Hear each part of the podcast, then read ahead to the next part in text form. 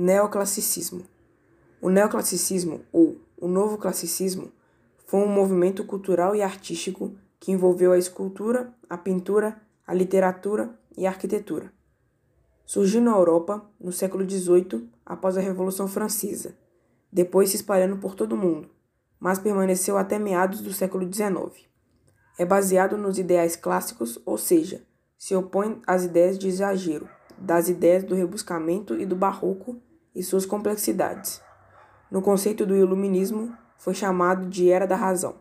Suas características são a valorização do seu passado histórico, a influência da arte greco-romana, é baseado nas ideias iluministas, a oposição ao barroco e ao rococó, inspirada em temas mitológicos e cotidianos, racionalismo, academicismo e idealismo, harmonia e beleza estética, valoriza a simplicidade e o equilíbrio das formas, a proporção e da, e da clareza, e imita a natureza.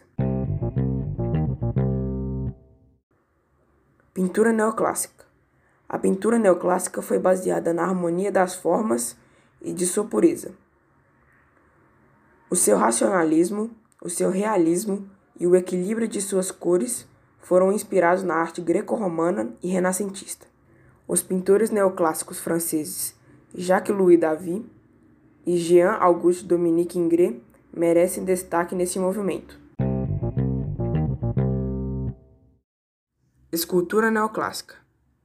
A característica mais forte da escultura neoclássica foi a utilização de mármore para se fazê-las. Outra característica forte presente na escultura neoclássica foi a harmonia entre as suas formas. Um dos escultores que merece reconhecimento é o italiano Antonio Canuva. Artistas brasileiros. Alguns artistas neoclássicos brasileiros são Cláudio Manuel da Costa e os escritores Santa Rita Durão, Brasílio da Gama e Tomás Antônio Gonzaga.